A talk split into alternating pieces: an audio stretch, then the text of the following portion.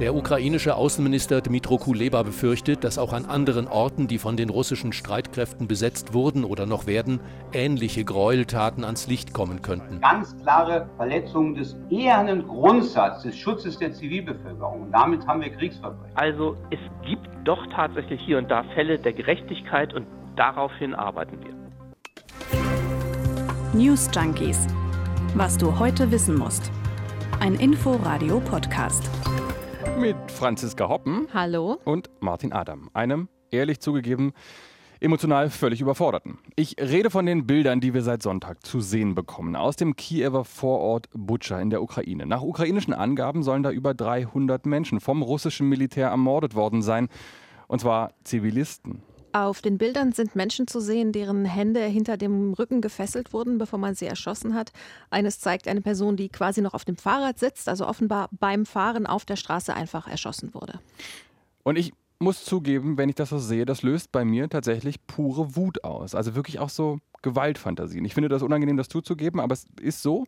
Ich empfinde das und das kommt mir auch ein bisschen lächerlich vor, wenn ich hier in Berlin jetzt mit dir in diesem sicheren Radiostudio hocke. Aber ich empfinde da wirklich eine überwältigende Ohnmacht, wenn ich Berichte höre, wie heute von Vätern, die vor den Augen ihrer Familien erschossen wurden oder Frauen, die vergewaltigt werden. Du hast vorhin zu mir gesagt, Martin, dass du dich vor lauter Wut selbst nicht mehr wiedererkennst. Und gleichzeitig willst du aber Gerechtigkeit für das Leid dieser Menschen und zwar mit einem kühlen Kopf. Und das ist genau dieser Balanceakt, um den es in dieser Folge gehen soll. Genau, ist Gerechtigkeit möglich, ohne selbst jede Zivilisation aufzugeben und sich einfach nur Gewalt zu wünschen? Also inwiefern ist im Krieg, bei Kriegsverbrechen und Verbrechen gegen die Menschlichkeit eigentlich Gerechtigkeit für die Opfer möglich? Wie können Täter bestraft werden? Und zwar vor Gerichten, nach Prinzipien der Rechtsstaatlichkeit. Darum geht es heute bei uns bei den News Junkies am 5. April. Wird es Gerechtigkeit für das Grauen in der Ukraine geben? Wird Wladimir Putin sich in Den Haag verantworten müssen? Und das stellt uns direkt vor ein ganz zentrales Problem. Wenn diese Morde, diese Vergewaltigungen, der Krieg an sich auch irgendwann auch vor einem Gericht verhandelt werden sollen, dann braucht man Beweise. Orte wie Butcher sind ja in so einem Prozess dann schlicht Tatorte, an denen, wie die Polizei das auch bei in Anführungsstrichen normalen Verbrechen macht, Beweise gesichert werden müssen. Sonst lässt sich ja später nicht mehr feststellen, was da passiert ist und vor allem auch, wer verantwortlich ist. Nur, dass die Polizei an einen Tatort kommt, wenn das Verbrechen vorbei ist und sie dann eben mehr oder weniger in Ruhe schauen können, was da passiert ist. In der Ukraine müssen jetzt aber Kriegsverbrechen festgehalten werden, während A, der Krieg noch läuft, B, die Leichen schon verbuddelt worden sind und C, schon alle beteiligten Seiten Interpretationen liefern und Urteile sprechen. Ja, super schwierig also. Und wie du sagst, es passiert ja jetzt schon, was auf jeden Fall vermieden werden muss, wenn man jemals irgendwie für Gerechtigkeit sorgen will. Denn was wir sehen ist, dass man in der Ukraine und auch in Deutschland zum Beispiel naheliegenderweise davon ausgeht, dass die Morde an Zivilisten dort in Butscha von russischen Soldaten verübt wurden. Die russische Armee hat Orte wie Butscha besetzt und als sie abgezogen sind, hat man die Spuren dieser Verbrechen gesehen. In Russland aber wird mit exakt denselben Bildern eine ganz andere Geschichte erzählt. Nämlich, dass es die Ukrainer selbst waren, die diese Verbrechen verübt haben. Also die Kriegsbegründung, mit der Putin ja schon Ende Februar kam, da sei ein faschistischer Genozid am Laufen in der Ukraine vor Gericht, stünde dann also also ohne Beweise stünde dann einfach Aussage gegen Aussage. Okay, und wie lässt sich das also verhindern? Wie kann Beweissicherung im Krieg funktionieren? Ich habe mich da mal reingelesen bzw. reingehört. Und tatsächlich läuft das, gemessen am Chaos des Krieges, erstaunlich systematisch ab. Zu den Verbrechen, die in der Ukraine verübt wurden und immer noch werden, der Krieg ist ja nicht vorbei, recherchieren gerade ganz verschiedene Institutionen. Der Internationale Strafgerichtshof, über den reden wir gleich noch ganz ausführlich, die ukrainischen Behörden, aber zum Beispiel auch die deutsche Bundesanwaltschaft oder das BKA und viele mhm. internationale NGOs wie Amnesty International und Human Rights Watch. Also wirklich viele unterschiedliche und auch einfach viele Institutionen in der Masse, das war mir so jetzt auch nicht bewusst. Genau, mit Wenzel Michalski von Human Rights Watch haben wir heute Morgen gesprochen im Programm von RBB24 Inforadio und äh, der hat erklärt, wie das läuft mit dieser Beweissicherung. Ja, wir versuchen mit möglichst vielen Menschen zu sprechen. Wir machen sehr viele Interviews und schauen dann, wo gibt es Schnittstellen der Aussagen. Das heißt, wo sind die Aussagen gleich? Und zwar von den Menschen, die es aus verschiedener Perspektive sehen.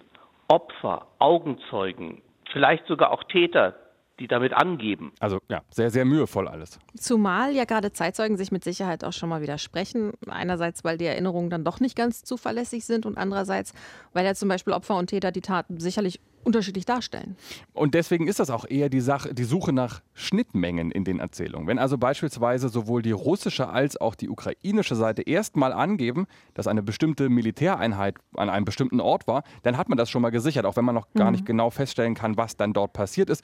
Aber so tastet man sich dann Schritt für Schritt vor. Und gerade im Fall von Butcher spielen ja Bilder eine sehr wichtige Rolle.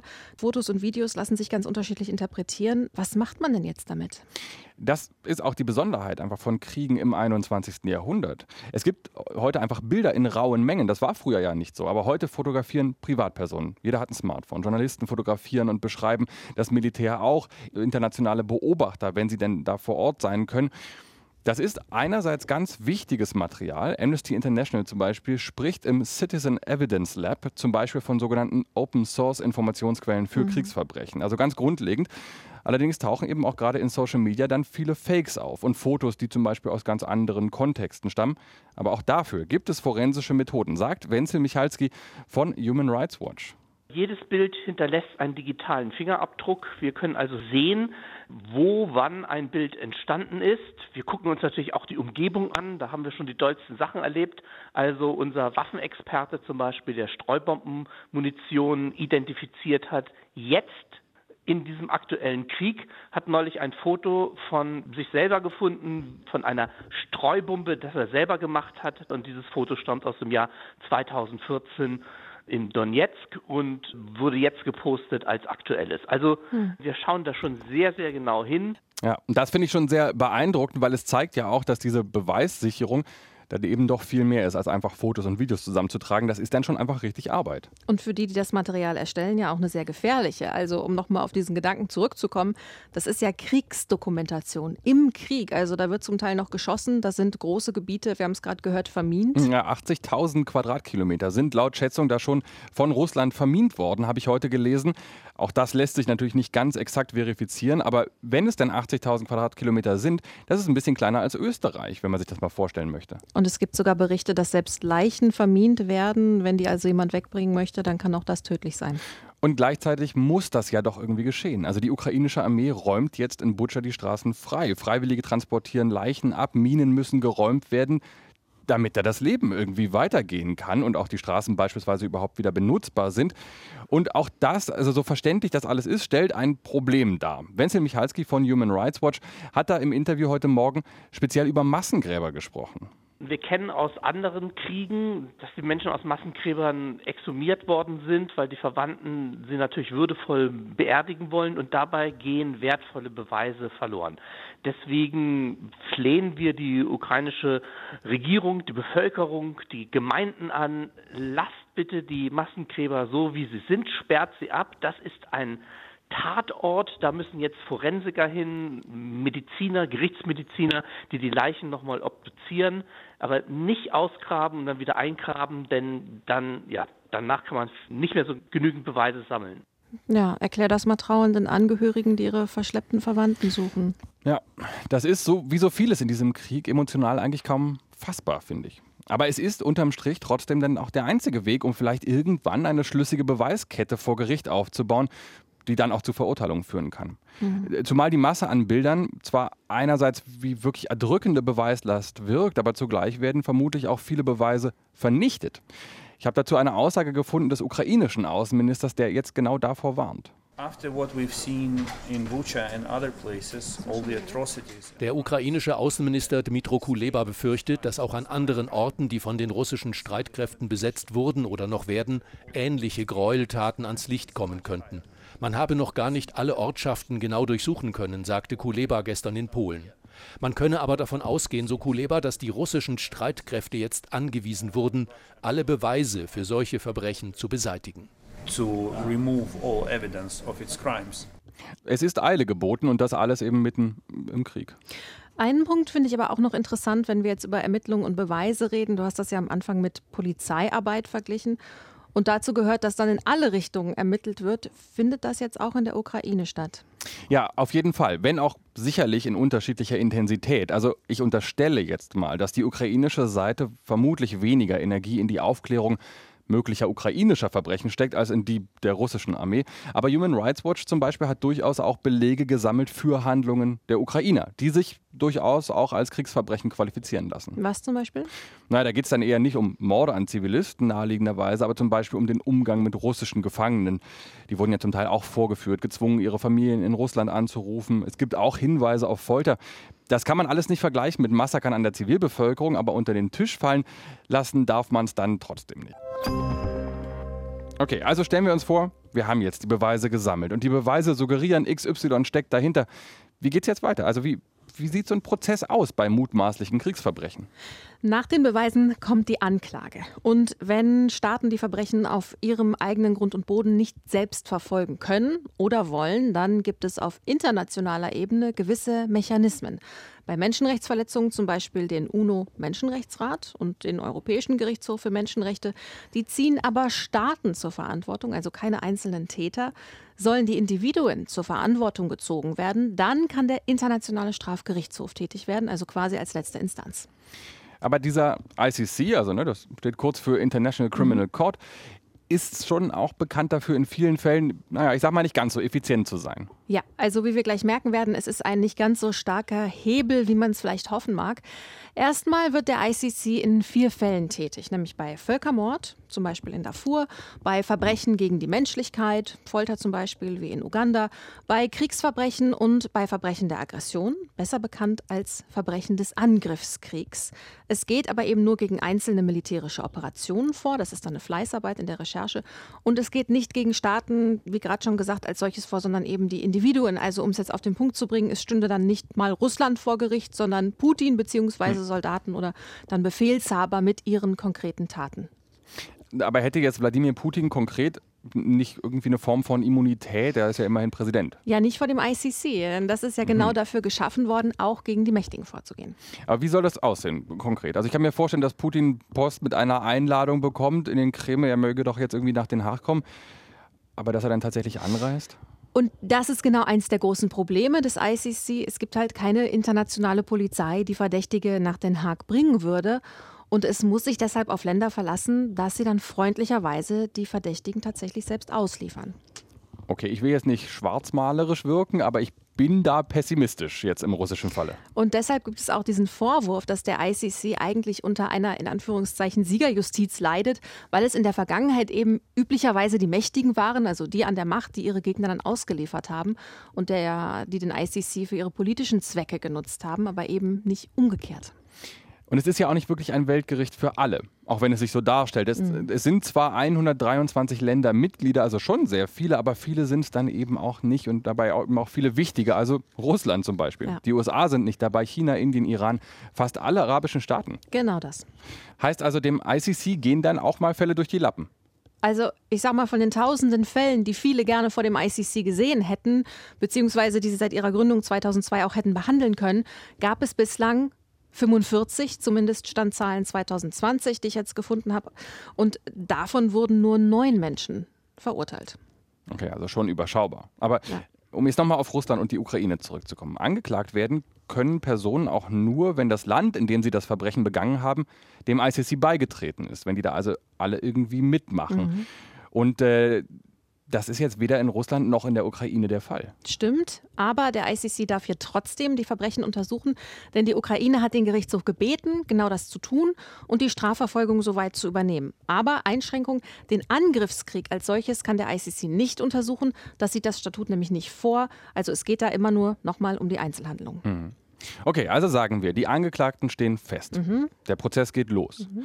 Und am Ende soll jetzt ein Urteil gefällt werden. Dafür braucht es ja Regeln, Vereinbarungen, irgendeine Grundlage. Und das ist jetzt dein Einsatz, Martin. Du hast es recherchiert, bitteschön.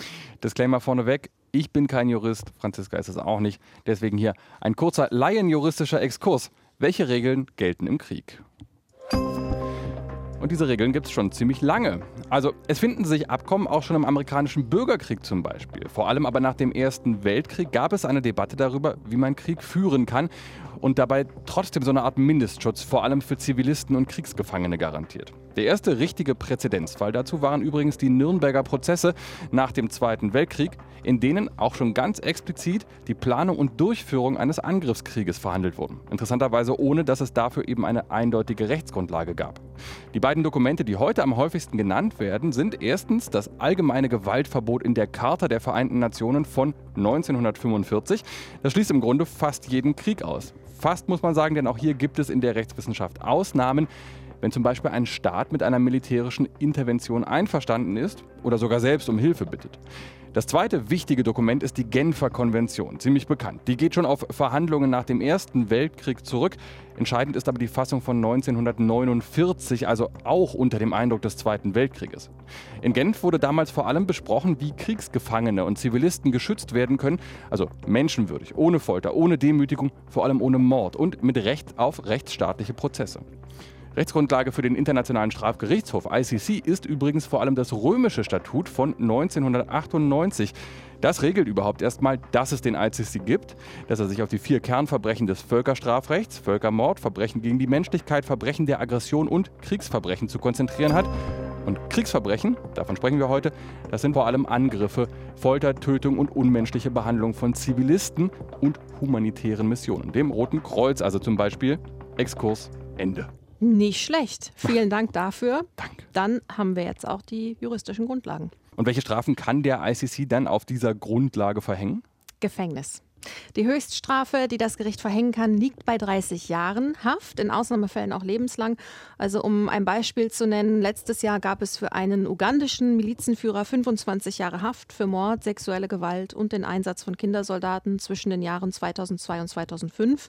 Er saß insgesamt sechs Jahre in Untersuchungshaft. Also Von der ersten Tat, wenn ich jetzt nicht falsch rechne, bis zur Verurteilung durch den ICC hat es fast 20 Jahre gedauert. Genau. Lange. Und es gibt noch einen ganz aktuellen Fall. Der ICC hat heute erstmals einen Prozess wegen schwerer Verbrechen in Darfur begonnen. Da hat der ICI 2005 mit den Ermittlungen angefangen und da geht es um natürlich schwere Vorwürfe um einen Völkermord an geschätzt rund 300.000 Menschen, wobei der Angeklagte, ein heute 73-Jähriger, für seine Taten verantwortlich gemacht wird, also für Folter, Vergewaltigung und Mord. Okay, und jetzt zurück zum Beispiel Putin. Wenn der Verdacht ausreichend begründet und mit Beweisen belegt ist, dann könnte der Chefankläger einen internationalen Haftbefehl beantragen. Und selbst wenn Russland Putin jetzt nicht ausliefert, dann wären ja die 123 Vertragsstaaten verpflichtet, ihn bei der Einreise festzunehmen und nach Den Haag zu überweisen. Okay. Und dann war da noch was, vielleicht mhm. eher am Rande. Die FDP-Politikerin Sabine Leuthäuser-Schnarrenberger und ihr Kollege Gerhard Baum, die haben auch gegen Putin Strafanzeige erstattet. Allerdings nicht beim ICC, sondern hier in Deutschland, beim Generalbundesanwalt in Karlsruhe. Was ist das jetzt? Ist das eher ein symbolischer Akt? Ja, nicht ganz. Denn Putin hat zwar als Präsident noch Immunität von nationalen Gerichten, aber wenn er kein Präsident mehr ist, dann kann er auch in fremden Staaten strafrechtlich verfolgt werden. Also er könnte dann auch in Deutschland vor ein Gericht gestellt werden. Und Klaus Hempel aus der ARD-Rechtsredaktion erklärt das hier nochmal. Nach dem Völkerstrafrecht können Kriegsverbrechen und Verbrechen gegen die Menschlichkeit weltweit verfolgt werden. Deshalb ist Generalbundesanwalt Peter Frank grundsätzlich befugt, in Deutschland entsprechende Ermittlungen einzuleiten, sobald es Verdachtsmomente gibt. Das heißt, es kann dann schon wirklich eng werden aus Sicht von Wladimir Putin, selbst wenn Russland ihn nicht irgendwann ausliefert. Könnte das zumindest heißen, dass es für ihn richtig schwer wird, Russland jemals wieder zu verlassen, ohne direkt irgendwo verhaftet zu werden? Mhm. Das war jetzt viel Komplexes auf einmal. Danke, dass ihr uns bisher gefolgt seid hierher. Ja, die Zielgerade ist auch in Sicht. Denn wir kommen jetzt mal zurück zu unserer Frage vom Anfang. Kommen die Verantwortlichen für die Kriegsverbrechen in der Ukraine realistisch irgendwo irgendwann vor Gericht? Also, wir haben gelernt, auch der Krieg hat Regeln und Verstöße dagegen können geahndet werden. Es gibt Gerichte dafür, national und international, die trotz einiger Handicaps aber handlungsfähig sind. Dafür braucht es aber Beweise und die sind verdammt schwer zu sichern mitten im Krieg. Aber auch das ist möglich und in der Ukraine arbeiten gerade viele verschiedene Akteure mit Hochdruck daran, damit eben später noch belegt werden kann, wer da wo, wann was getan hat. Und die Gretchenfrage, wird auch Wladimir Putin angeklagt werden können für Verbrechen, die er mit seinem Angriff auf die Ukraine zu verantworten hat? Die Antwort überlassen wir jetzt nochmal Wenzel Michalski von Human Rights Watch. Der ist da ganz optimistisch. Das ist realistisch, es dauert aber oft sehr lange. Aber wir haben zum Beispiel gesehen im Jugoslawienkrieg, dass die ja, Staatschefs wie zum Beispiel Milosevic oder aber auch Karadzic ja dann vor Gericht gelandet sind und zu vielen, vielen Jahren Gefängnis verurteilt worden sind. Oder jetzt gerade neulich im Koblenz gab es den sogenannten Folterprozess. Da sind Folterknechte von Assad, also in Syrien, zu langjährigen Haftstrafen verurteilt worden. Zurzeit steht ein sogenannter Folterarzt der syrischen Regierung in Frankfurt vor Gericht. Also es gibt doch tatsächlich hier und da Fälle der Gerechtigkeit und daraufhin arbeiten wir. Das ist so ein halb befriedigender Befund. Gerechtigkeit ist möglich, schnelle Gerechtigkeit hm. wird es aber vermutlich per Gericht nicht geben. Ja, aber dieser Gedanke vielleicht noch zum Schluss. Das ist dann vielleicht der Preis der Rechtsstaatlichkeit. Mhm. Wenn man Verbrechen nicht mit Verbrechen beantworten will oder Mord einfach mit Mord, sondern eben zivilisiert auf Grundlage von rechtsstaatlichen Prinzipien, dann braucht das wohl einfach einen langen Atem. Insofern war das heute vermutlich ein langer Blick in die Zukunft. Die kurzfristige Entwicklung in der Ukraine und darüber hinaus behalten wir weiter für euch im Blick bei den News Junkies. Morgen wieder auf inforadio.de und in der ARD Mediathek. Tschüss. Tschüss. News Junkies. Was du heute wissen musst. Ein Podcast von Inforadio. Wir lieben das Warum.